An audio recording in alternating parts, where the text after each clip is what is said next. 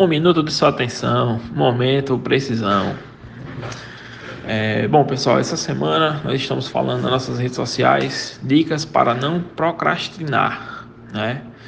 E temos como base o livro Procrastinação de Lilian Soares, né? Um grande livro que tem um guia bem prático da que fala sobre esse tema, né? Que é bastante atual no nosso, no nosso meio profissional hoje em dia devido a acúmulo e várias situações que nós temos que tratar durante o dia. Né?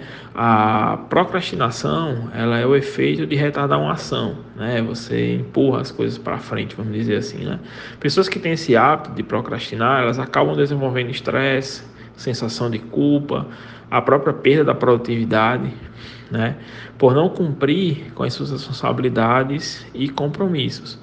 Né? Com isso, né, o livro de Lilian Soares, o Procrastinação, ele apresenta métodos e sequências desses passos para que o leitor vença a procrastinação e melhore sua vida pessoal e profissional.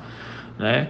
Tendo em vista que a procrastinação é geralmente um comportamento desenvolvido ao curso do seu período né, de tempo, que mesmo que você não tenha conseguido perceber esse processo abstrato, ele toma conta de você e você fica com aquela sensação de não conseguir finalizar nada e não saber por onde começar as suas tarefas. Então, essa semana nas nossas redes sociais, no arroba Precisão Contábil, nós trataremos como dicas, né, como não procrastinar, e no nosso podcast nós traremos resumos dessas tarefas, tá bom?